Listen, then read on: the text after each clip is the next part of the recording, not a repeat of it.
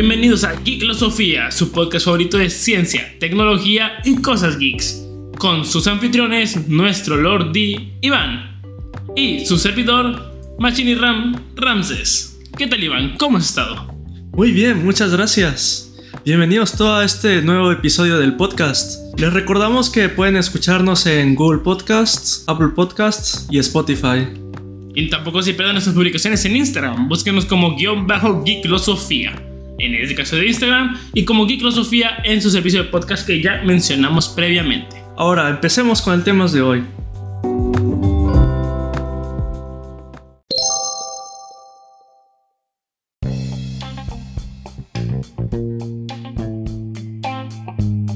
Hoy vamos a hablar de las nuevas MacBook Pro. Oye, que han sido una revuela. Quizá venimos un poquito tarde con esto, pero pues, está, todavía está reciente el tema. Todavía está este, un poquito caliente. Vaya. Así que a lo largo de este episodio les vamos a hablar sobre eh, qué son estas nuevas MacBook Pro, por qué causó tanto revuelo, de verdad son valen la pena y a repasar un poquito de la historia de Apple.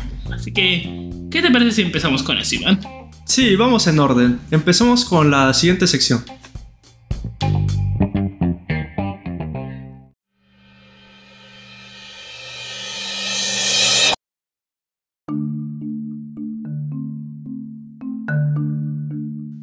Apple y las Mac.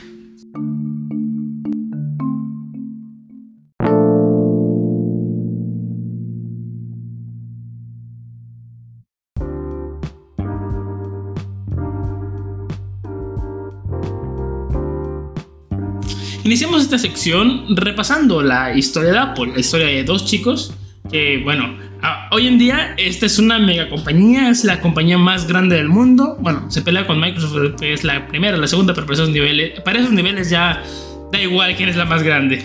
Pero, ¿qué creen? Todo empezó en un garage.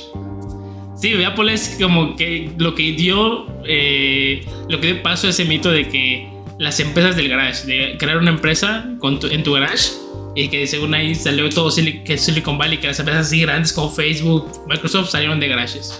Básicamente Apple inició este, este mito, pues al final de cuentas, analizándolo más, es como que hay otros factores externos, no solamente el garage. Sí, claramente.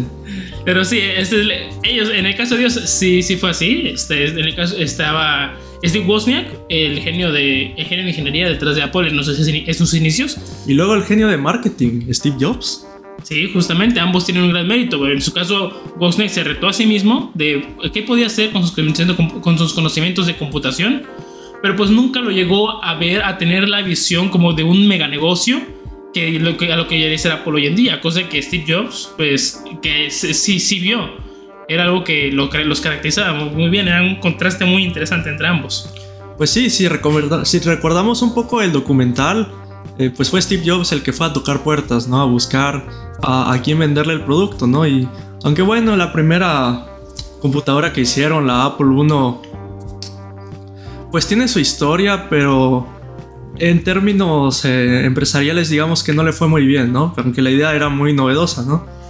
La Apple I en realidad era una placa, la computadora sin ninguna pieza, básicamente. Sí, era la placa madre es como esos kits de Mercado Libre que sería el equivalente a los kits de Mercado Libre que te venden este este kit Ryzen 7 16 GB de RAM Gamer Pro y te meten en una fuente genérica de una tarjeta madre micro ATX que vale como 700 pesos bueno algo así era la Apple 1 obviamente que en ese momento pues sí vale la pena. No, sí, no, había nada igual no pero sí no había nada igual era y por lo mismo que no había nada igual pues me imagino que a la gente le fue difícil ver el potencial, ¿no? En eso. Sí, sobre todo que en esa época las computadoras estaban. Eh, estaba la transición a la computación personal. Que este. Porque estaba antes las computadoras que literalmente ocupaban cuartos enteros por el tamaño que tenían. Pero con la llegada de los microtransistores, este, todo cambió a los, micro, a los microprocesadores, que fue donde Apple incursionó y donde encontró su éxito. Pero durante un buen tiempo las computadoras fueron algo como para los negocios, ¿no? Como para ese especialista en computadora que nos ayudaba a hacer números, ¿no? Y cálculos.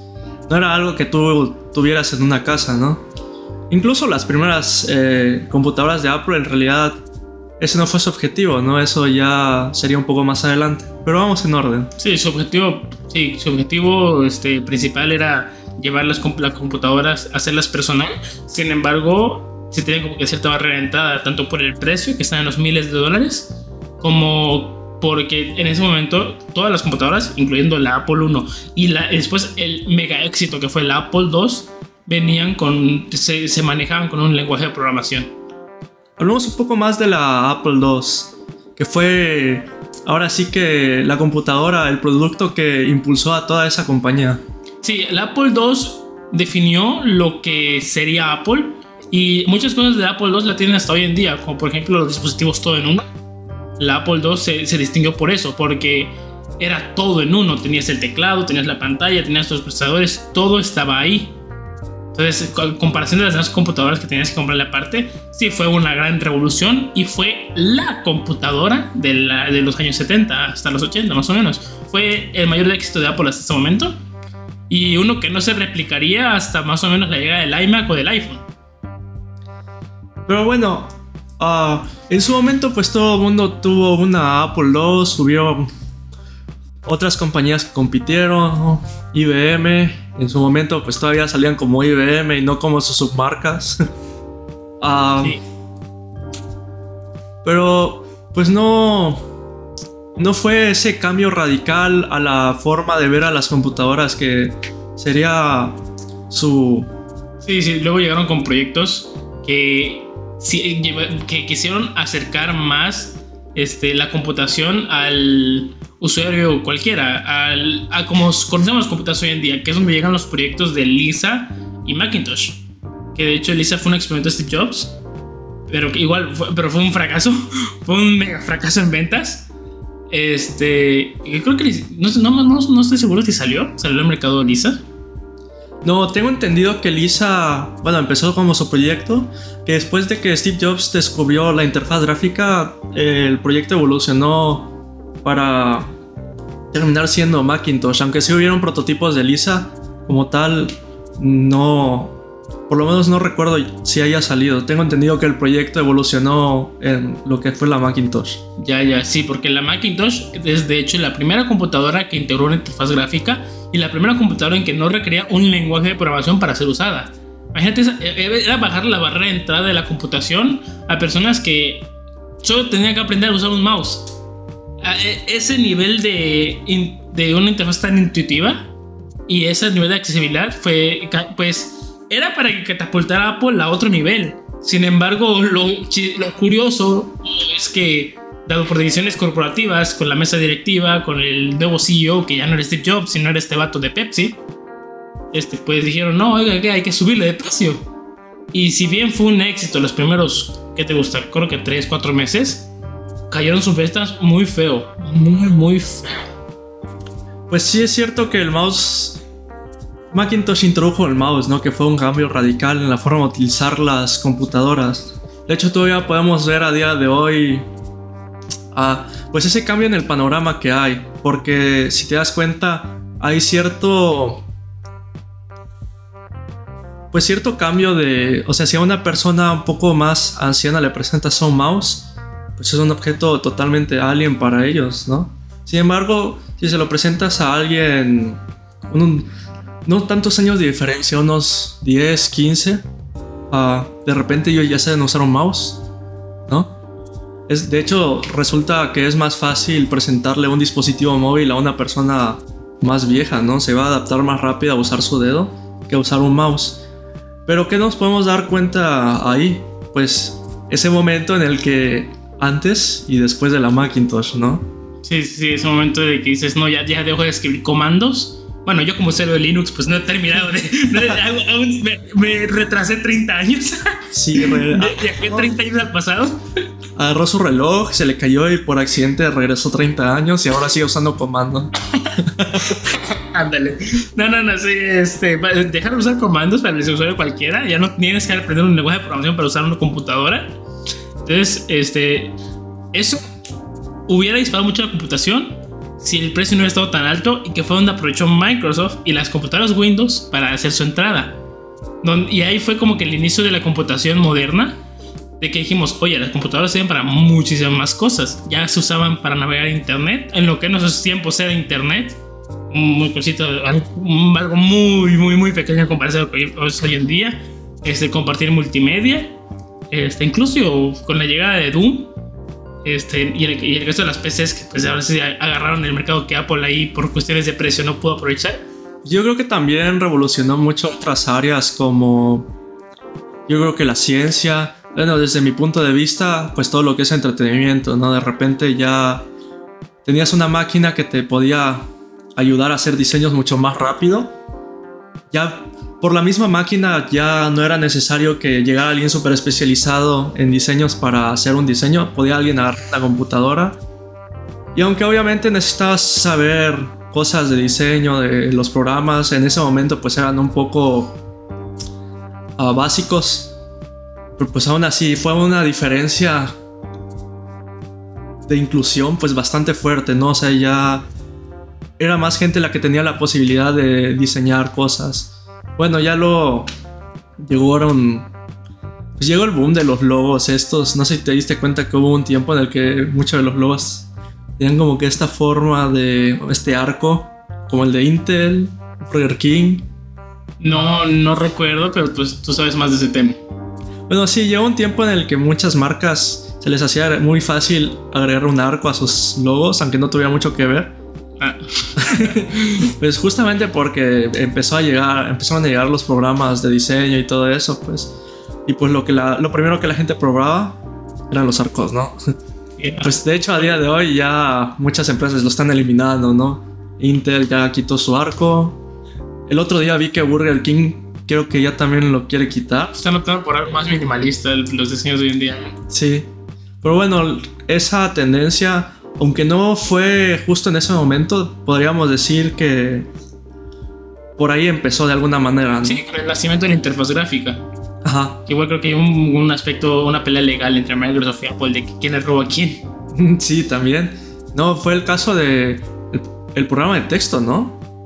Texto, creo que era el de Celdas.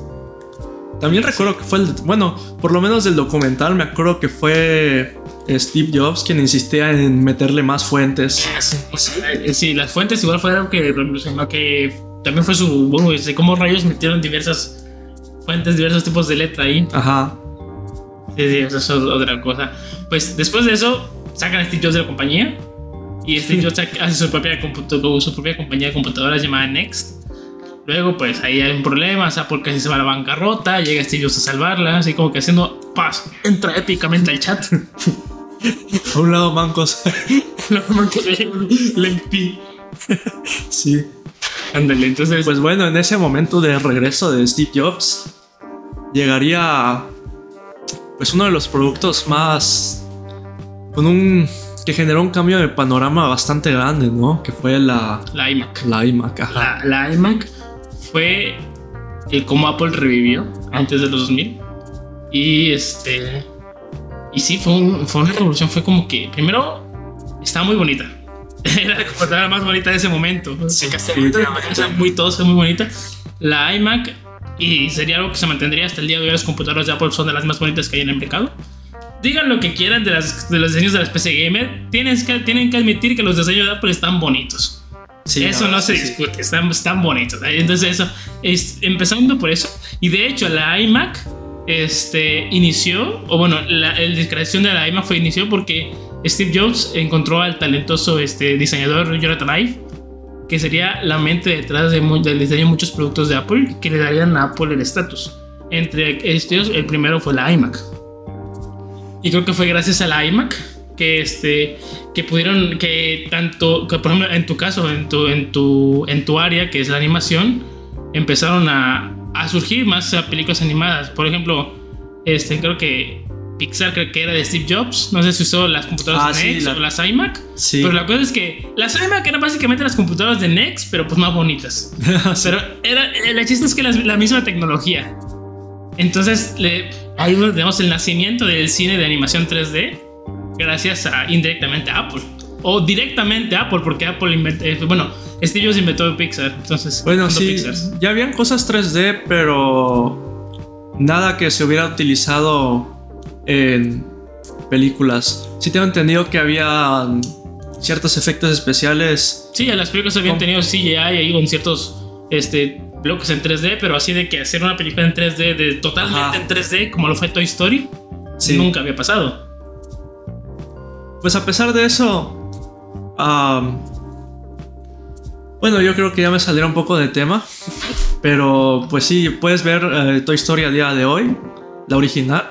Es cierto que en algunos aspectos se nota un poco su edad, pero en la generalidad pues todavía se sigue yendo igual, igual de bien que cuando salió. O sea, Sí, se no- sigue viendo muy bien. No parece un producto que tiene casi 40 años. Pues sí, es que también en parte es que la simulación de luz, pues es este, simular luz, pues ya es generar una imagen casi perfecta, ¿no? Es cierto que todavía hay cosas que no logramos simular de todo igual a la vida real en cuanto a luz, sobre todo objetos que tienen ciertos efectos de transparencia. Pero pues bueno, es que ya llegado a ese punto de la casi perfección, pues es un poco difícil ah, mejorar, ¿no? Sí. Pero pues sí, antes de eso nunca había salido una película totalmente en 3D. Nada. Pues hasta, hasta ese momento todavía reinaba Disney, ¿no? Disney y su 2D. Ya fue que llegó Pixar y es de sostén mi 3D, aquí voy. Este, bueno, volviendo al tema de, de Apple, es, después de la iMac, surge la siguiente computadora que sacaron fue la PowerBook, su primer intento de laptop. En realidad no. Bueno, creo que la, la PowerBook salió antes. La, nos saltamos un poco ese tema. Fue, fue la iBook. iBook. Que eran. Ajá. La iBook era básicamente una iMac portátil. Tenía como que el mismo. La misma idea de diseño, ¿no? Los colores similares. A día de hoy, pues. La ves y parece como si fuera un juguete, ¿no? Pero bueno, en ese momento, pues todas las labs eran unas cosas horribles. Sí, con este diseño de la transparencia, los colores medio chillones. Y ahora que lo dices, sí, nos saltamos un poco el tema de las laptops ya por... ah, pues empezaron con las PowerBook, ¿no? Sí, Y bueno, un poco antes estuvo la Macintosh portátil, pero... mm, bueno, de portátil... era no, una cosota que parecía que llevabas una máquina de escribir. Ajá, no, así, no tenía mucho. Realmente las portátiles fueron, o más bien iniciaron como tal con las Power, ¿no? Que seguirían pues actualizando por una buena cantidad de tiempo. Sí, creo que fue hasta 2006 más o menos. O 2008, ¿no? 2006, 2004 creo que es más o menos eso. No, sí fue, fue en la segunda mitad de los 2000. Del 2006 para arriba, pero no recuerdo bien qué año. Fue antes o después del iPhone. Sí, fue antes del iPhone. Ah, Entonces fue como Fue antes del 2006. iPhone es 2007. Sí, entonces Entonces, como 2006 es que Steve Jobs dice, ¿saben qué? Voy a revolucionar el mercado otra vez. ¿Recuerdan las PowerBook? En eso, las PowerBook usaban procesadores de motor de Motorola, creo que... Bueno, sí, Motorola después se pasaron a PowerPC. Ajá, era Motorola, pero... Y ya luego que llegaron... En ese momento los procesadores mononúcleo, decías, bueno, hay mucha, no hay mucha eficiencia energética, no hay mucha potencia. Y es cuando Intel llega este, y tiene su, su boom. Y ya es que Steve dice, no, pues ¿saben qué? Métanle Intel a, a las, a las PowerBook y cambien el nombre uno más bonito. Y ahí Porque ya nos aburrimos del Power, ¿no? Ya nos olvidamos del Power, ya no queremos que consuma mucho Power. Mucho Power. Este. Y le ponen el Intel Core Duo. Entonces ya es la. Creo que fue la primera laptop que ya tenía un dual core, que tenía dos núcleos en su procesador. Me parece que sí. Y, ya es que llega la MacBook Pro. Y de hecho, pues empezaron con la MacBook Pro. O sea, nunca hubo una MacBook. Ándale, hicieron una MacBook Pro sin antes una MacBook. Como. Yo, de- cuando yo vi las computadoras de Apple por primera vez, dije, ah, mira, aquí está la MacBook, aquí está la MacBook Air y aquí está la MacBook Pro. Entonces dije, esta debe ser la- el modelo base, el modelo más ligero y el modelo más pro. Con las iPad. Pero, chis- de- pero qué chistoso que la MacBook sea el modelo más, más chiquito y menos potente. La MacBook Air sea el, el- como que la normal, el estándar. Y la MacBook Pro, pues ahí está, sí, eso sí es lo pro. Irónicamente también con las iPad. En serio, el iPad mini es. El iPad mini es más potente que el iPad normal. ¿En serio? Sí, en serio. Este Apple y su, y su maña. Y sus nombres. Sus nombres. La cosa es que sale la MacBook Pro y pues revoluciona otra vez la computación Apple. Y el año siguiente revoluciona el mundo entero sacando el iPhone. Pero esto ya aparte de cómo el iPhone afectó toda nuestra vida. Y en realidad fue después del iPhone que llegó la MacBook Air. Ahí está, la MacBook Air llegó después del iPhone. Igual la iPad, ¿no? Llegó El- igual la iPad. dos años después que el iPhone. Pues sí, bueno, la novedad de la MacBook Air. Bueno, es que el iPhone y el iPad utilizan procesadores basados en ARM, ¿no? Que son subjetivos a la eficiencia energética. Entonces llega la MacBook Air con un procesador X86 que pues mucho más potente, ¿no? Que estos otros dos dispositivos. Y además en un paquete muy pequeño. Obviamente para el tipo de procesador que era. Y pues sí, también fue una... Sobre todo para los usuarios eh, que no requerían de tanta potencia, de no requerían comprar una MacBook Pro. Sí, porque para los que no lo crean, en esos momentos la MacBook Pro era el tope de potencia en computación, en cómputo de móvil, de laptops. Y pues no, si querías una MacBook, pues solo estaba la Pro. Entonces, Sí, desde que salió la MacBook Pro, la mejor laptop que había era la MacBook Pro. En esos años eh, así era, no, había, no tenía competencia, pero ya llegaremos a eso en unos momentos. Y bueno, ya después fue la Mac Mini, que fue... La Mac Mini fue un acierto curioso. Era para las personas que no, no, no podían comprarse una, lap- una laptop MacBook Air, pero también querían como un poquito más de potencia que eso. De hecho, estaba viendo la presentación de la Mac Mini original. Y vi que cuando la presentó, o sea, cuando dijo, ah, pues una Mac Mini. Como que la audiencia se rió un poquito, pensando que era de broma. Y de repente cambia la diapositiva y hiciera, hiciera una Mac Mini y ahí tenía el precio. Y,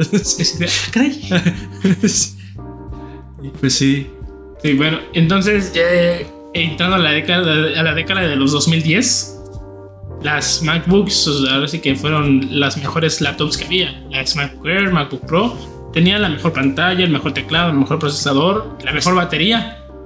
Y eso, lo último, lo han tenido desde siempre. Eso nadie se los ha quitado. Podrán salir muchas laptops, pero no ha salido una que tenga, alguna que tenga la eficiencia de las de las MacBook. Y luego está la MacBook, la normal, que está, de repente aparece De repente aparece y dices, ah, mira, ahí está. y de repente desaparece. Como aquí no pasó nada. Ajá. Acá hubo una MacBook en base insane. Pues sí, esa es la historia, ¿no? De, de cómo las Mac han ido evolucionando. Obviamente aquí no saltamos, pues, todas las actualizaciones que han recibido, pero pues comentamos, los- yo creo que los modelos más importantes. Sí, ¿no? yo, yo digo que yo creo que su tope de las MacBook de esta genera- de esta primera generación, bueno, antes de la decadencia, su tope fue en 2015, 2014-2015 que salieron las MacBook las mejores. Ahora sí, las mejores MacBook. Yo conozco muchas personas que al- a, a día de hoy trabajan con sus MacBook de 2015. Ah, sí, eso sí que, eso sí que me he dado cuenta. Veo que mucha gente tiene el MacBooks como de Dios 2016. Ujú. Eh, bueno, antes de ese, porque Sí, 2016 es donde vamos Ajá, a ver sí, sí, sí. Pero pues sí, veo que mucha gente que usa MacBooks eh, normalmente suele tener de esos modelos antiguos. Es que fueron los mejores. Tenían un montón de puertos, tenían mucha memoria RAM, memoria RAM LDR, LDDR3, que era como que la más avanzada en ese momento, antes de la DDR4. Tenían SSD. Ya, ya las MacBook Pro ya contaban con su pantalla casi 2K. Eso es cierto, fueron incluso eh, ahorita, a pesar de los avances tecnológicos, todavía te encuentras laptops con unas pantallas que 2021, por favor. Mínimo 1080p, súbele, mínimo. Sí. Pero bueno, creo que es hora de ir pasando a la siguiente sección.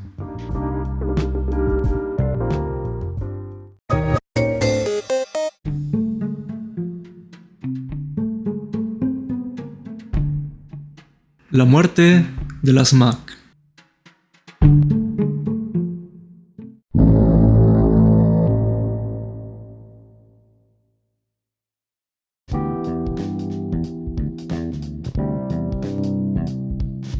Ahora en esta sección hablaremos sobre la muerte de las Mac.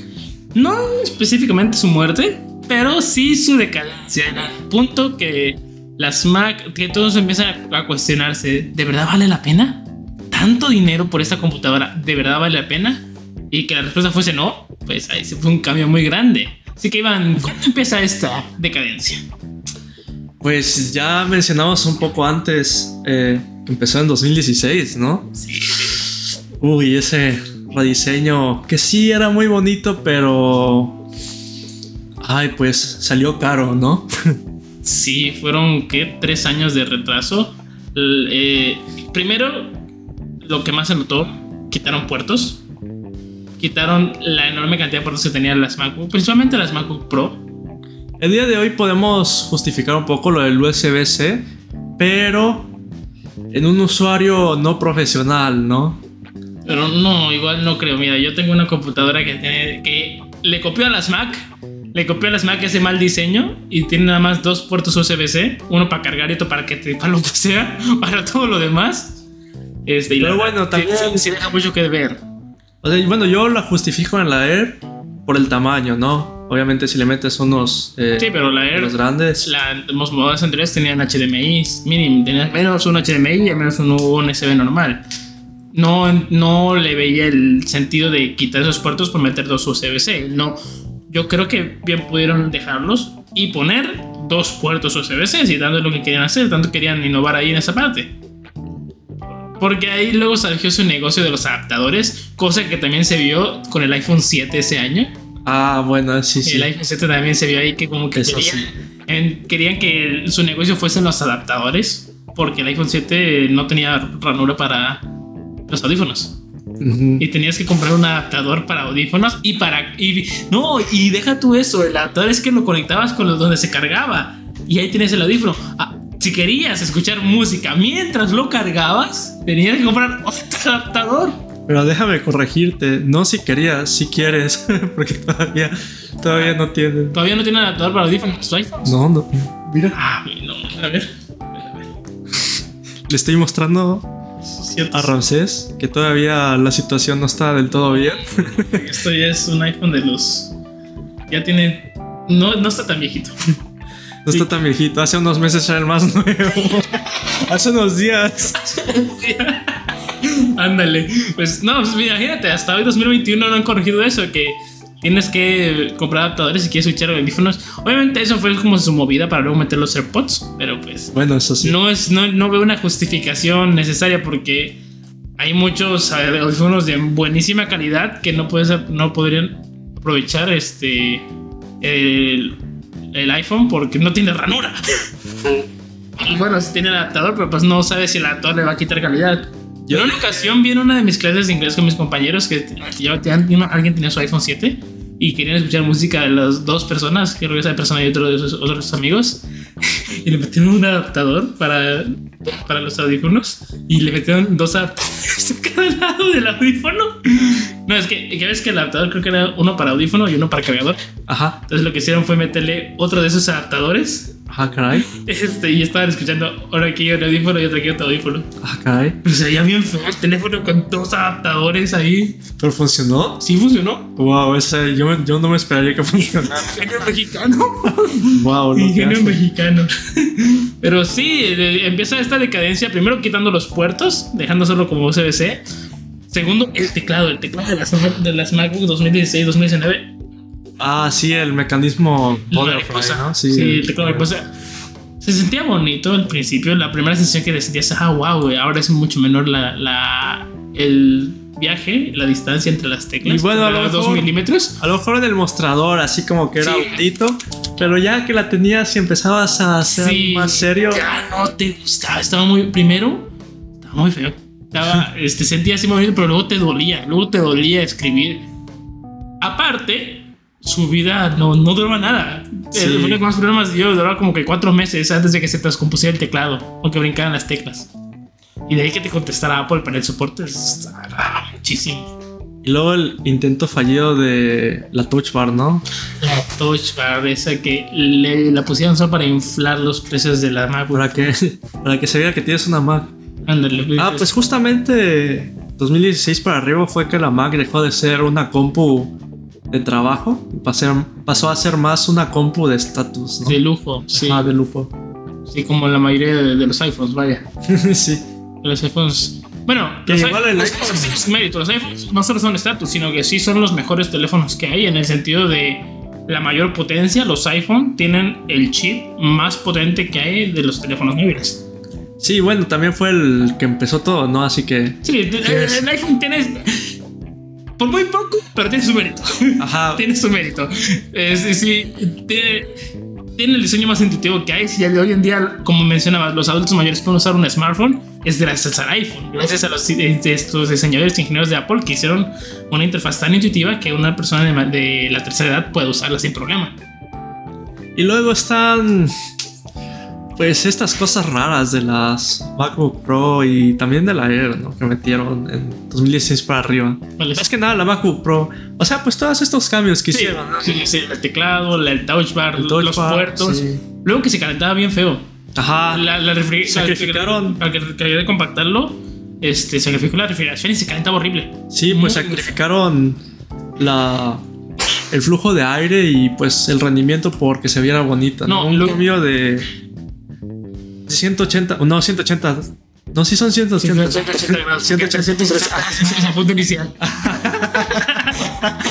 Dale, un bueno, ¿dónde estás? ¿Cuántos ingenieros se necesitan para encontrar una dirección? Al parecer dos. Para ser dos. Pero bueno, el chiste es que fue un cambio de 180 grados de ser una computadora de trabajo a ser. Hacer una que se vea bonita y simplemente te dice, ah, mira, me una Mac. Mira, Más que en esa época empiezan a salir las, las laptops con tarjetas gráficas. El mundo del Ah, gaming en, por- en laptops empieza con mucha fuerza. Y ya las Mac ya dejaron de, dejaban de tener ese, ese, ese valor agregado de son las mejores computadoras porque ahora sí, ahí sale la famosa frase, con eso te armas una PC. con eso te armas una PC gamer. Entre después de 2015 fue el boom del PC gaming y de las lap gamers. Y pues ahí es donde sale la frase, con eso te armas una PC gamer con eso, o con eso te armas algo mejor. Porque ya las, las tarjetas gráficas en ese momento estaban baratas. En ese momento que podías comprar una tarjeta gráfica. hace muchos años. Muchos Tiempos antiguos, tiempos mejores. tenemos amigos, ¿no? Cuando las tarjetas de video eran baratas. Cuando podías comprarla, cuando había, Cuando había. cuando había más que tres modelos, más de tres modelos. Cuando sacaban una consola nueva y la podías comprar. Sí. No, entonces llega pues, el, el boom, el boom del PC gaming, de las laptop gamers. Entonces ya las Mac dices, no, pues oye, ya no valen la pena porque son menos potentes que, esta, que las PCs, incluso que las laptop gamers, que empiezan a llegar con. Llegan los procesadores H, HQ, que son ya procesadores underclockeados, pero overclockeados. Está chistoso. Sí. No son igual de potentes que los de sobremesa, pero son mejores que los que son U, que son underclockeados. Para la gente que no que nos escuche y no tenga esos conceptos de computación, underclock es bajarle la potencia al procesador haciendo que este, ejecute procesos menos, menos rápido, un poquito más lento. Y overclockear es lo contrario, es subir la potencia al hacer que ejecute más procesos más rápido. Eso muy resumido, ¿no? Y luego también está el tema del voltaje y los, los termales, ¿no? De las computadoras. Que es justamente donde. Pues. El punto débil de las MacBook Pro y las MacBook Air también. Del 2016 en adelante, ¿no? La Air también. ah, bueno, pues ahorita con las nuevas se habla mucho de que la Air no tiene ventilador, pero sí hubo un tiempo en el que tenía ventilador. Pues imagínate cómo se calienta. No, ¿Sabes además qué hicieron? En 2015 existía el modelo de, las, de 15 pulgadas de las MacBook Pro. Ah, cierto. Cuando hicieron en 2016 no había modelo de 15 pulgadas. No, no, entonces no, no, lo más pro de lo pro no estaba. No estaba disponible. Fue hasta creo que 2017, 2018 que llega el de 15 y 16 pulgadas. 16 pulgadas llegó. No, el de 16 pulgadas llegó en 2019. 2019 llegó todo, 2019. todo antes fue de 15. Ah, 15 pulgadas, pues vaya. Lo seguía sin valer la pena. Tenía así un trackpad enorme. Estaba gigante su trackpad. hasta el día de Bueno, el trackpad la verdad es que sí estaba bueno, pero el problema es en dónde estaba puesto. ¿No? Sí, el trackpad de las MacBook siempre ha sido el mejor, eso sí, no, no se le chute a nadie, al igual que pues, el diseño y la batería, pero no valía la pena. eh, nuevamente decimos, no valía la pena en ese momento porque la frase, nuevamente, la frase de, de con eso tenemos algo mejor, que ya había, había, había laptops más baratas, pero de igual de potencias similares, o laptops de precios similares y con muchísima más potencia y que te ofrecían muchísimo más. Entonces Apple no, no vio la forma ahí de competir con esa, con ese, esa potencia que tanto, que tanto estaba este, incrementando en el mercado.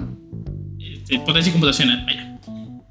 Así que pues se quedó como que una, una computadora de estatus. Mismo caso con las iMac. Las iMac no han cambiado, no, no han cambiado nada desde, el 2000, desde que salieron básicamente hasta el año pasado que la iMac de 21 pulgadas sí la cambiaron un poquito. Más o menos por el 2010 que cambiaron pues a ese diseño de, aluminio, ¿no? Ajá, las cuadradas grandes de aluminio que conocemos.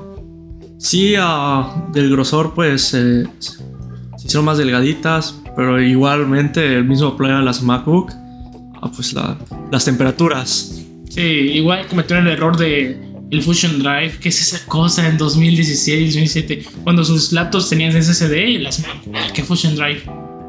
Es, tienes 10 GB de SSD y 900 de, disco duro o algo así.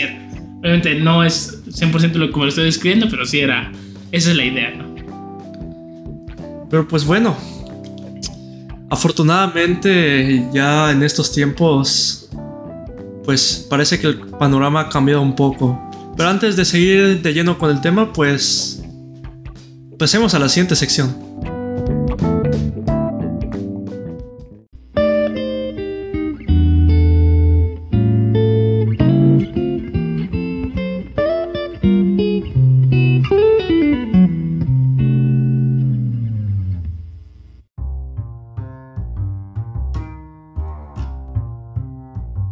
Esperanza.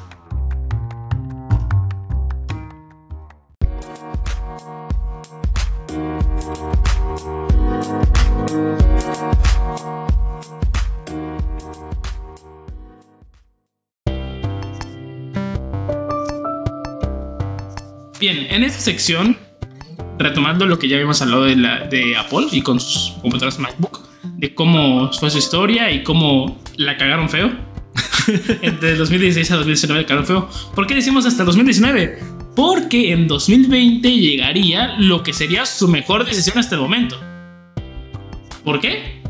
El cambio de arquitectura de las computadoras, de las Mac. Bueno, que como dato curioso, si escucharon anteriormente, pues uh, hubo un cambio de PowerPC a Intel.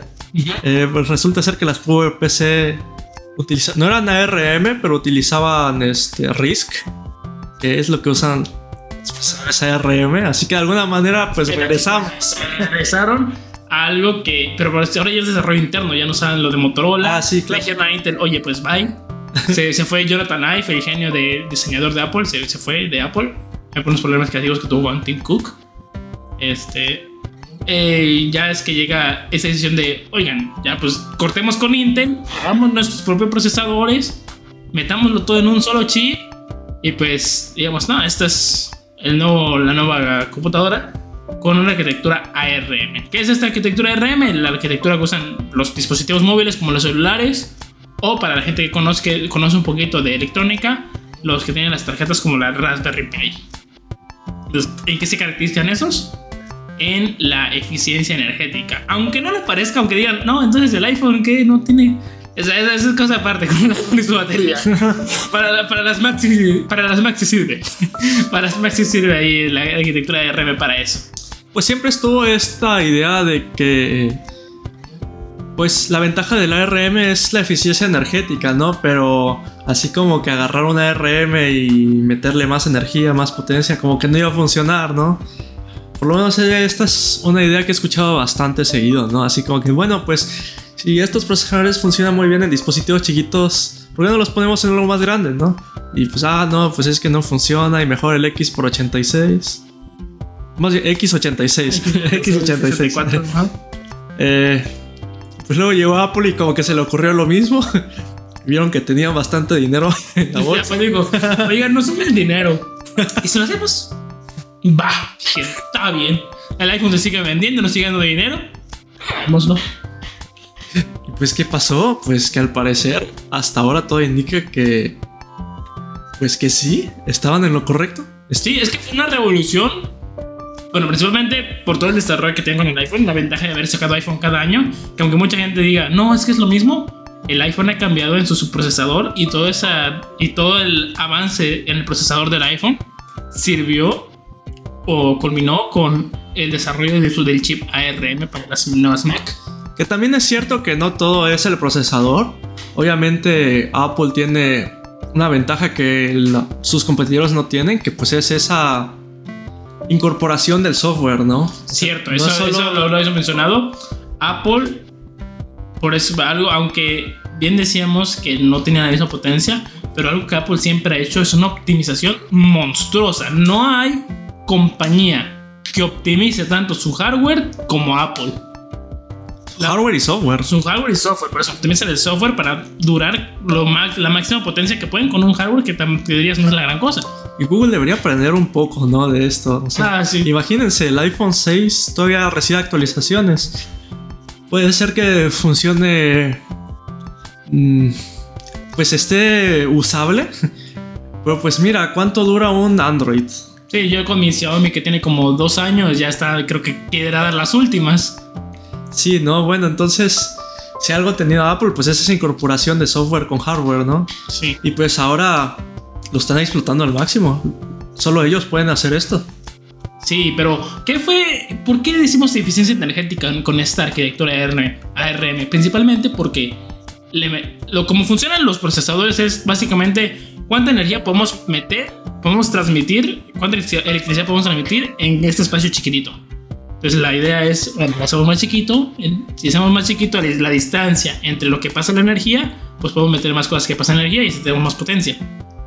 Lo que tienen las CRM es que usan muy poca energía, pero siguen funcionando de esta manera, siguen pasando esta potencia aún con solo, con, con solo la batería, que es una de las cosas que más ha revolucionado con el M1. Principalmente iniciando con el M1 y ya vamos a llegar con las nuevas M1 Pro y Max. Pero pues ahorita hablemos del M1. Pues sí, ah, vaya, pues que fue toda una sorpresa, ¿no? Obviamente la, la sorpresa original pues fue cuando dijeron, ah, vamos a hacer nuestros procesadores. Pero recuerdo muy bien que cuando apareció el M1 hicieron todas esas declaraciones, pues la gente estaba así como que, mm, No, que le no. de celular, que Ajá. va a ser menos potente, no va a ser como el Intel y su i9 y su i7. Ajá. No, y pues es que de hecho ellos hicieron declaraciones muy fuertes sobre la potencia que tendría el M1, ¿no? Y pues la gente decía, no, pues eso es marketing, no es cierto. Uy, pues qué equivocados estaban. Esto- estábamos. Sí. El M1, el M1 normal así, este sí es un buen procesador, muy bueno. Diría que es de los mejores que hay en el mercado. Y es cierto que el M1 normal pues no compite con los Intel Xeon, así super procesador. No, no compite tampoco con los i9, por ejemplo. Pero bueno, o sea, con los que sí compite. Uf. Compite con el i7, el 5 y 7, con eso sí les da unas unas buenas arrastradas. Es- incluso, e incluso cuando digo con la optimización, algo que vendió mucho Apple fue el Neural, el Neural Engine, el motor neural, que sirve para hacer inteligencia artificial, entrenamiento de inteligencia artificial, o que es lo- como lo que tiene el iPhone dentro para obtener a Siri, ya que Siri no corre en la nube, Siri corre entonces en tu celular. Es- usan todos estos núcleos de inteligencia, artificial- en el iPhone para que corras a Siri. Eh, usaron estos núcleos, los metieron en el procesador M1 y el desempeño simplemente es bestial, bro. Es, es increíble. La otra estaba viendo un benchmark que están entrenando un modelo de, de inteligencia artificial con creo que un millón de datos usando una 280 Ti. Creo que es la tarjeta que tú tienes. Una RTX 280. Es una. es- a, a día de hoy creo que es una tarjeta gráfica que ya no se encuentra por la escasez. Sí. Pero que en su momento fue tope de gama. Creo que por ahí 2019, 2020 fue tope de gama esta tarjeta. Sí, ahora son como que leyendas, ¿no? Son las leyendas. Ahí está, pero. Y todos hablan de que ahí está, pero pues nadie la ve. Sí, entonces era comparación entre esta, una PC de escritorio con Ryzen 7 y un 12 una 280, pero pues usando la GPU. Y con la MacBook Air usando la Neural Engine. Y fue sorprendente que la MacBook Air le ganó. La MacBook Air este, le ganó en procesamiento de datos a una 280. Entonces ahí fue donde dijiste, donde se dice, oye, estos procesadores sí tienen algo, son algo novedoso. Y a mí el M1 cuando salió, pues captó mi curiosidad, ¿no? De... Pues lo que siempre ha tenido Apple son sus pantallas, ¿no? A mí me llamaba la atención, pero yo sabía que el hardware pues no estaba a la altura, ¿no? Pero salió ese M1, el desempeño con su batería, eh, pues ganándole a otros procesadores. Y sí, captó mi curiosidad, ¿no? Aunque todavía tenía ciertos, ciertos aspectos pues que yo utilizo como pues yo estoy estudiando animación, ¿no? Y me interesa todo lo que es 3D, procesamiento de imagen, procesamiento de video. Que sí, lo hace bien, pero... Pero se queda un poquito corto ya. Se queda un poquito corto. Ya mayores escalas. Y pues sí, el M1 llamó mi atención. Pero mi pues, curiosidad. Eh, pues ahí es donde entramos a la noticia de las semanas recientes, que es el M1 Pro y el M1 Max. Te decía, el M1 llamó mi curiosidad, pero el que llamó mi atención fue el M1 Pro y más específicamente para mí, el M1 Max. Sí, estos procesadores siguen la tendencia de usar arquitectura ARM, pero ahora Apple dice el M1 original tenía cuatro núcleos de poder, de, sí, de, poder, pues y cuatro núcleos de eficiencia. Era un procesador este, octa-core de 8 núcleos, pero estos cuatro núcleos de eficiencia era para ahorrar energía. Y los cuatro núcleos para que se desempeñara. El M1 Pro la versión que presentaron y la que se espera, la, no, la, no la mínima, sino la un poquito más arriba, es 10 núcleos, de los cuales 8 son de poder y 2 son de eficiencia. Y de alguna manera consiguen que su eficiencia sea muy similar al del M1, pero su poder sea como el doble o el triple.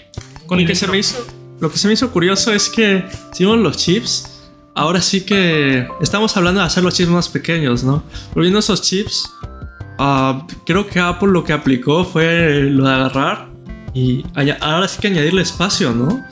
O sea, porque vemos que los chips son físicamente más grandes, no es que tenga más transición. Sí, es que en el caso del M1 aún había cosas que Apple este, metía que no eran parte del chip. En el M1 era el procesador, el disco duro era parte, la RAM era parte Ahora lo que han hecho con el M1 Pro y el M1 Max es hacer lo que se conoce como un sistema chip o un sistema en un chip, que es como el, el SOC. Este, ándale, ese. Que es eh, todo, todo, todo, todo está en el chip. Todo está ahí. no es que digas, no, ¿cuál es tu procesador? Ah, no, M1 Pro. M1 Pro no es el procesador. M1 Pro es toda la computadora. Sí, estaba viendo justamente una imagen de. En donde comparaban las placas de una MacBook Pro de. Pues con procesador Intel y pues indicaban, estaban marcadas dónde estaban las cosas, ¿no? Así como que en esta parte estaba la tarjeta de video, por el otro lado estaba el procesador, por aquí estaba la RAM, por aquí estaba el otro chip de seguridad de Apple que tiene. Y luego está la placa madre de la MacBook Pro. Y pues ya nada de eso está, solo hay un chip. Sí, solo está así. Ah, un chip. Y ya, eso es bastante impresionante. Sí, solo ves transistores, hay un montón de, como que una pequeña ciudad Sí, es la mayor disrupción que veo en este, en este nuevo chip, en estos nuevos MacBook. Que ahora todo lo metieron ahí. Y la potencia que tiene. Ya tenemos, ya pasamos de los 8 núcleos, pasamos a los 10 núcleos, pero ahora son 8 núcleos de verdad que sí que ejecutan la potencia y 2 que nos ayudan a guardar energía. Tenemos hasta 32 núcleos de una de GPU. Ya no tienes una tarjeta gráfica, ahora tienes este, un propio procesador que a lo mejor a las personas que saben de tarjeta de video les sonará poco, ¿no? Porque. los núcleos que, por ejemplo, tienen las tarjetas gráficas superan los miles. Pero. El chiste es que, según ya estaba leyendo un poco, lo que hace que este procesador, bueno, que la tarjeta de video, tarjeta de video entre comillas, ¿no? Porque pues está en el sistema, eh, sea competente pues con las 3080, 3080 de laptops. Eh, es la arquitectura. O sea, tiene menos núcleos, pero la arquitectura que utiliza es la que hace que sea comparable. Lo que sí es cierto es que está más optimizada hacia tareas profesionales, que bueno, son las que a mí me interesan más. Juegos. Ajá, que para juegos, ¿no? A lo, mejor si lo comparas en juegos, todavía se lleva cierta ventaja, ¿no? Que esa es otra. el cambio de chip de arquitectura de Apple también hace que muchas cosas no estén en Apple. Que tengas que muchos equipos desarrolladores de desarrolladores de muchas empresas tengan que ahora trabajar para arquitecturas este, ARM. Algo curioso que vimos, que vimos en la presentación de las MacBook es que puedes ejecutar programas que no son de ARM, que son para x86, pero el rendimiento baja. Pero está bien, yo creo que es un impulso a, a una dirección, a una buena dirección, ¿no? O sea, después de que el mercado no se tomaba el ARM en serio, pues tuvo que llegar a Apple así, así como que demostrarles que sí. Ajá. Pero bueno, el chiste es que es cierto en gaming, pues no podría no ser eh, lo mejor, pero pues para lo que es, una MacBook, ahora sí, con todo el derecho del mundo Pro. Sí, sí, sí, ya, las MacBook Pro han vuelto a ser las mejores laptops que hay. Eso sí nos ha quedado claro. Porque viendo las comparativas, creo que las comparaban con una, una laptop MSI que tenía una 3080. Sí. Pues es que también, eh, incluso en otras tareas como, bueno, en video, pues tiene su, una parte dedicada a procesar video H264. Entonces, pues, ¿qué, ¿qué, otro procesador lo tiene? Bueno, sí es... Me parece que las tarjetas de video sí tienen cierta sección, pero por ejemplo, el M1 Max tiene dos. Yo sí tengo entendido que por lo general las tarjetas de video, si tienen alguna sección para procesar video, normalmente solo es una, no dos. Y luego otra cosa que vemos es el ancho de banda de este. Ah, sí, la memoria. La memoria, la 400 gigabytes. Es unificada. He visto que critica mucho a las consolas de videojuegos porque utilizan memoria unificada. Porque pues la CPU tiene ciertas necesidades, la GPU tiene otras por eso tienen memorias separadas. Pero pues en este caso, el ancho de banda de la memoria de alguna manera permite que... O más bien, la memoria RAM es tan buena que pues sobrepasa esa necesidad, ¿no? De ambos. O sea, es capaz de trabajar en las dos. Sí, pero el, ancho de banda solamente del M1 Pro es de 200 GB, mientras que el M1 Max duplica esto, 400 GB. Números más, números menos, pero en Y déjate de eso. Sobre todo sobrepasa porque, o sea, sobrepasa esta necesidad de tener memorias diferentes, no solo por el ancho de banda, sino porque como todo es un sistema, ya no es necesario copiar datos. Trabajan sobre lo mismo. Normalmente, pues las tarjetas de video y procesadores a veces se copian datos por ahí. Y ahí se pierde cierta eficiencia. Sí, no, ahora todo tienes en un solo chip, ahí está todo, ahí ya tu computadora ya no es qué procesador le pongo, ahora es de qué, chip elijo. Ajá, o sea, tanto la tarjeta de video como el procesador tienen acceso a la misma información, lo están cambiando y están, ahora sí que están trabajando en conjunto totalmente. Es curioso, me recuerda al Apple 1, que es, solamente el chip, solamente la tarjeta. Es cierto. Wow, pues qué cosas. Qué, curioso, qué, interesante ciclo. A veces para innovar hay que regresar atrás. Wow. no se lo tomen, no se lo tomen regresas, adelante. no se lo tomen literal y vayan a ir a comprarse una máquina de escribir, por favor. Por favor. por favor. Sí, por favor. y, con todo esto también este, regresaron muy pedido que eran los puertos. ¿Por qué arreglaron ese, ese error que cometieron. Déjate, de los. O sea, está muy padre lo de los puertos, pero a mí lo que más me gustó, el MagSafe. MagSafe, cierto. El MagSafe que habían quitado por fin regresó y con carga rápida. 50% en 30 minutos. En, 30 minutos te alcanza para que te, la computadora te dure casi todo el día. horas. Una jornada de trabajo. Sí. cuenta, para la gente que está no, que cuando regresen a las oficinas, que digan, no, pues estoy trabajando aquí similar, pues tengo mi descanso para comer, la conecto, me voy a comer, regreso y ya me alcanza para toda la jornada. Sí, impresionante la verdad. Sí, estaba viendo que un alguien en Twitter como se compró una MacBook Pro de 14 pulgadas, pero con un M1 Max, eh, lo llevo usando ya una semana y no se le acaba la batería. ¿En serio? No lo usa para profesional, pues solamente lo usa para, para multimedia y para edición de fotos, pero. Pero de todos modos. De todos modos. una sin cargarlo. De todos modos. Pero bueno, pues. Mucho más interesante para mí. Ah, la pantalla, ¿verdad? Aparte de la pantalla, ahorita voy a hablar de eso. y por qué me gusta tanto esa pantalla. Eh, pues la desconectas y no pasa nada. O sea. Eso, eso fue increíble lo que hicieron. Fue increíble. Sí, para quienes tengan una laptop con cierta potencia, o bueno, cualquier laptop en general, cualquier laptop, no es secreto para nadie que desconectes la laptop y pierde como el 80% de su potencia. En tu caso, tienes una laptop con una 1060. Sí, es una 1060, La- pero pues La has usado para jugar, pero la desconectas y se vuelve tan inútil como una MacBook de 2016. Exacto, o sea, la desconecto, se capea a 30 FPS y de todos modos este, sigue sonando el ventilador, la batería, la batería yo creo que no me dura ni 4 horas. y pues, Pero pues eh, Apple, Apple ha logrado que mantengas el poder de una RX 380 para laptops con batería desconectado y durante 21 horas. y ahora sí, pasando un poco al tema de la pantalla. Ah, pues pantalla, yo creo que fácil la mitad de lo que cuesta la compu es la pantalla. Bueno, sí, tienes 3K en la de 14 pulgadas, 4.5K creo que es en la de... No solo Sí. eso, tiene tecnología mini LED.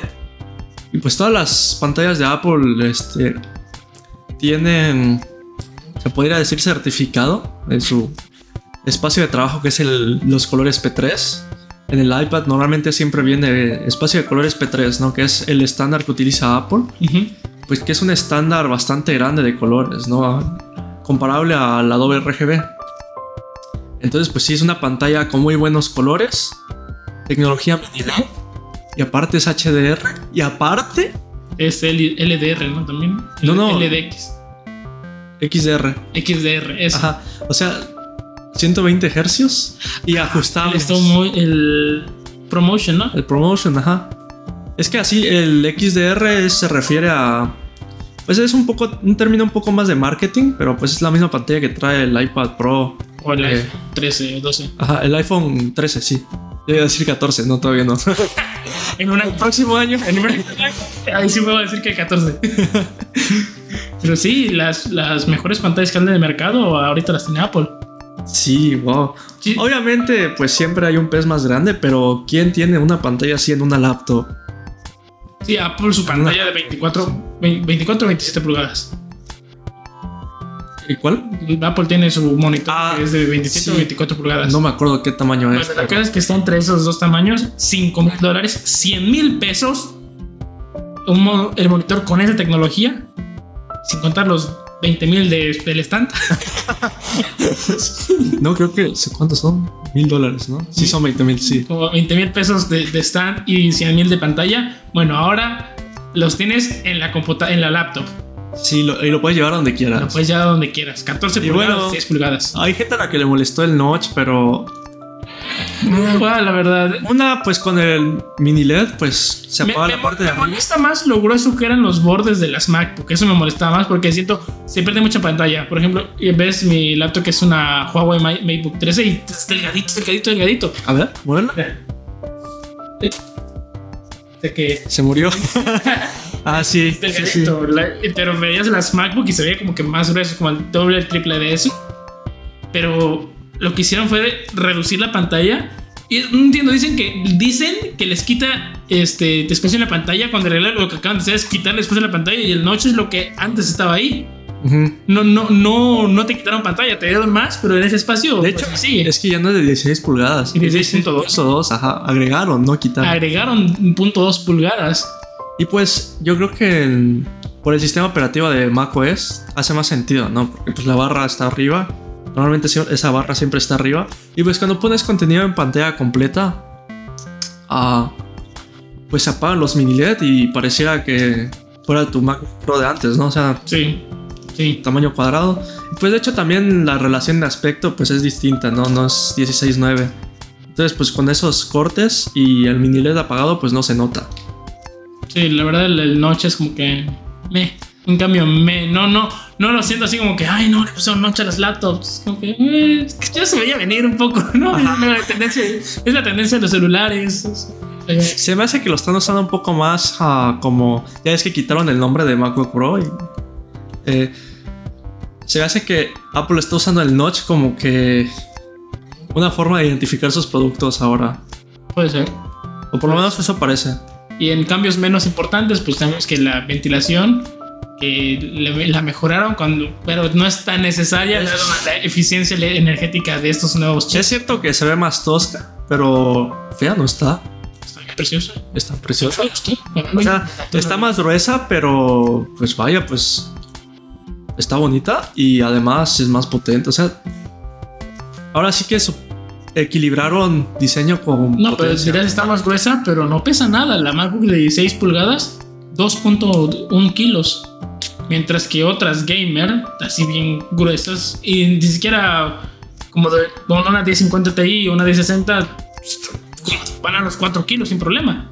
4 o 5 kilos, están sin problema esas computadoras. Entonces, esa potencia, en ese peso, con esa eficiencia energética, hasta que miras el precio y dices, y dices, "Ay", pero en este caso, el precio va en relación a lo que traen.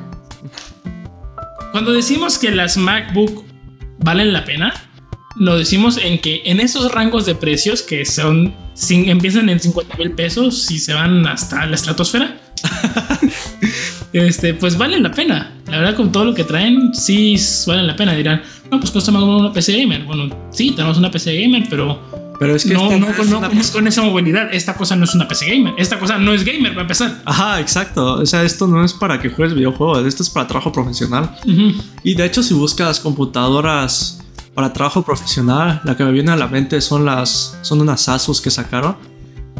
No recuerdo cómo se llamaba esa línea, pero Asus, creo que Lenovo también sacó una línea así como que más profesional, la pantalla más De, bonita. de Lenovo me imagino las ThinkPad. Las ThinkPad son como el área profesional oficinista de, Sí. de Lenovo. Están las ThinkPad. Sinceramente no estoy seguro si era Lenovo, pero recuerdo que eran dos compañías que, que tienen una línea que, aparte de lo profesional, así como que para tipo business, eh, tenían una profesional para creativos, ¿no? Ya, ya, ya. Pero si ves los precios... Ah, y pues también ahí están los Surface. Los Surface. eh, pues que de alguna manera están dirigidos más a profesionales, aunque bueno. Pero si ves los precios, te das cuenta de que los precios son muy parecidos, o sea, están dentro de ese rango y pues entonces ahí viene ganando la MacBook Pro. Y, y dirás, bueno, no, pero son mil, de mil a cinco mil pesos de dato. Bueno, sí, pero, tiene- pero la MacBook te va a durar todo el día. No vas a perder potencia en ningún. Sí, pero sí, pero desconecta la otra. Desconéctala. No, pues imagínate, o sea, tienes que estar buscando una conexión. O sea, ya con esta me pasa, tengo que... Cuando estaba en la universidad y necesitaba trabajar en mi laptop en algo pesado y ya se habían ganado los lugares donde tenían conexiones, ya no podía trabajar prácticamente. Ahí te quedabas como que bien. Como que... mm. Oigan, Sí, ¿alguien, ahí- trae, alguien trae adaptador, alguien trae extensión. O, o- o ahí viendo de buitre a ver quién se sale del lugar para ir corriendo yo y conectar mi compu. A veces, si, si estaba muy desesperado, sí llegaba y preguntaba, ¿me dan chance de conectar? Pero pues, ya no de tener esa necesidad, a mí sí me beneficiaría mucho. Sí, algo que también muchas personas tienen que entender antes de decidir saltar contra esas computadoras. Que pues primero no entiendo por qué te enojas por una computadora. No, no es como que la vayas a comprar, digo. No es como que te estén obligando a comprarla. es que las computadoras al final son herramientas. Este, lo, lo, la, la compras como una inversión. Si la compras porque estás seguro que te va a servir para recuperar todo lo que, todo lo que gastaste. En algún momento, pero lo vas a recuperar. O sea, sí, pues si eso vas a vivir, o si de eso vives, pues obviamente está totalmente justificado. Ajá, es una herramienta. O si no te dejas como herramienta, simplemente te puedes dar el lujo de tenerlas, pues adelante, están súper bien. Sí, también se vale totalmente. O sea, hay muchos que dicen. Y hablamos un poco, ¿no? De que las Macs son un símbolo de estatus. Y sí dijimos que son menos. Era menos potente. Y todo eso, pero pues. Totalmente válido que tú digas, bueno, pues me gusta y, y la puedo comprar. Adelante. Pues sí. Pues sí. Y, o sea, obviamente, pues. No es la mejor opción. O bueno, no era. No era, no era, no era opción. Y bueno, incluso ahorita no son la mejor opción para ciertos casos. O gaming y todo eso. gaming y dices, no, me voy a comprar una MacBook para, para jugar Fortnite. Bueno, quizás sí lo pueda hacer, pero si dices, no, pues voy a jugar algo pesado como el Halo Infinite que está próximo a salir, ahí sería, oye, amigo, ponte a estudiar tantito. ponte a tantito de, de dónde va. No Ajá. vayas a gastarte 50 mil pesos en algo que la verdad no puedas sacarle el provecho. Ajá, o sea, incluso, bueno, si ya, ya sabiendo que no le puedes sacar el provecho, aún así quieres y pues lo puedes comprar, porque, pero, porque puedes y ya sabes, pues ahí sí, ¿no? Dale. Cada quien. Ahí sí, ya cada quien, ¿no? Para gustos y colores. Las, las MacBook vienen en gris y plateadito. Pero sí, sí, pues las, sus prácticos profesionales normalmente no son los que tengan muchas opciones. Probablemente estaba viendo rumores de las MacBook Air. Según los rumores ya van a venir otra vez con colorcitos. Sí, ya ves que la iMac. Sí, la Mac está, está bonita. Y, y ya ves que la, le pusieron colorcitos, ¿no? Y las anteriores tenían colorcitos, las originales. ¿Te acuerdas de las iBook que tenían colorcitos? Sí, sí, sí. Pues las MacBook Air dicen que Solo van a- cara ya no parecen juguetes. Ajá, solo que ahora sí se parecen una computadora. Ándale. Lo, lo que podríamos especular, ya para ir este, cerrando un poco, podemos especular que el próximo anuncio serían las iMac de 27 pulgadas con M, M1 Max o M1 Pro. Y posiblemente una iMac Pro o una Mac Pro con. No, no, la Mac Pro no lo creo, pero una iMac Pro con M, M2. Yo sí creo que la Mac Pro, porque. Bueno, por lo menos lo que yo esperaría, o por lo menos la, la dirección que estoy viendo, es que primero quieren deshacerse totalmente de Intel. Y ya después me imagino que van a empezar a hacer las. El M2 y todo eso. Sí, porque. Puede ser, puede que tengas razón en la Mac Pro, a lo mejor y sacan una versión con su procesador y dejan otra con los de Intel porque pues ya la Mac Pro sí está dirigida a profesionales que ya ocupan, Creo que ni siquiera está dirigida a está dirigida a empresas. bueno, sí a empresas, pero ya que usan unos Intel Xeon con más núcleos que números en tu cuenta de banco. Sí. Y con dos tarjetas gráficas, 8 terabytes de RAM. Ajá, me imagino que a lo mejor esos productos puede ser que los dejen con Intel, a lo mejor y no, pero Sí, porque no, mm, si bien eso no es como que lo que más le da dinero, pues no por qué esforzarse en crear un chip de servidor, que al final de cuentas son como esos que son para eso de servidor, este, y gastar tanto en investigación y en, en todo esto para que sea lo mínimo que les, que, que les da dinero. Puede ser que no. Lo que ellos lo que están enfocando ahorita es en el iPhone principalmente, que es su mina de oro, sí. las MacBook, que es lo que le sigue, y creo que de ahí la App Store. que- Pero pues sí, yo creo que lo, lo- antes de que saquen un M2, creo que su objetivo, o, o por lo menos me parece que su objetivo pues es terminar de implementar el, eh, sus, La arquitectura RM. ajá, la arquitectura RM en todos sus productos.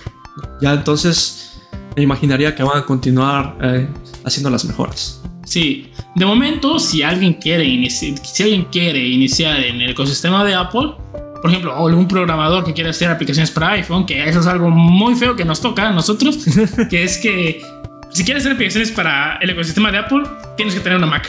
A fuerzas. No se puede de otra forma. No se puede. Y te dice alguien que intentó hacer Hackintosh. este. Sí se podía en su momento, pero ahorita ya no se puede con la actualización de la RM. Entonces, ya la Hackintosh. El ARM también fue la muerte del Hackintosh. XD. Este, entonces, para alguien como un programador que quiere empezar a hacer aplicaciones para iPhone, que de una vez les digo, hay que pagar 100 dólares al año para empezar a publicar, Ah, caray. pues Bueno, las opciones de, de entrada del M1 pues sería la Mac Mini. La Mac Mini M1 es una muy buena opción, menos de 20 mil pesos, menos, men- mil- menos de mil dólares, que ya te, como que te meta al ecosistema Apple. Si tienes un teclado que te sobra, un monitor por ahí y un mouse, ya lo hiciste. pues bueno, que hasta eso no se me hace tan caro 100 dólares comparado con lo que te llegan a cobrar algunos programas profesionales, ¿no? No, sé. Adobe, te estoy hablando a ti. te estoy hablando a ti, ya, ya voy a pagar este mes. ya no me presiones. Pero pues sí, Si está, está en el- entonces la entrada de la MacBook Air, la MacBook, Air, la MacBook Mini, que es menos de mil dólares. Si tienes una, una computadora La- no, bastante no. buena. no es MacBook Mini, es Mac Mini. La Mac Mini, ¿cierto?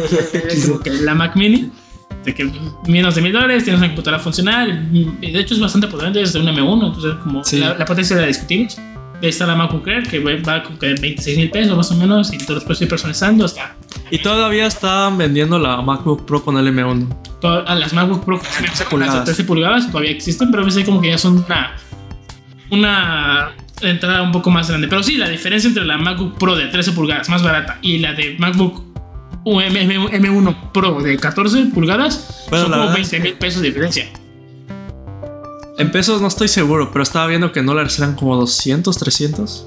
No, son, son 20, son este, 20 mil pesos de diferencia. En la, en la, página de Apple salen 36 la MacBook Pro más barata de 13 y en 52 la de 14. Mm, bueno, a lo mejor en peso sí habría que considerar un poco qué te conviene más. Sí, por impuestos. Pero, bueno, pero si quieres empezar en Apple, pues no tienes que iniciar con las, Mac, con las MacBook Pro, este, M1 Pro y M1 Max. Puedes iniciar, si, si te lo permite. De hecho, las M1 Max ah, creo que sí están dirigidas mucho a ciertos profesionales. Sí, sí, sí. Incluso, incluso si necesitas potencia, el M1 Max puede no ser lo que necesitas.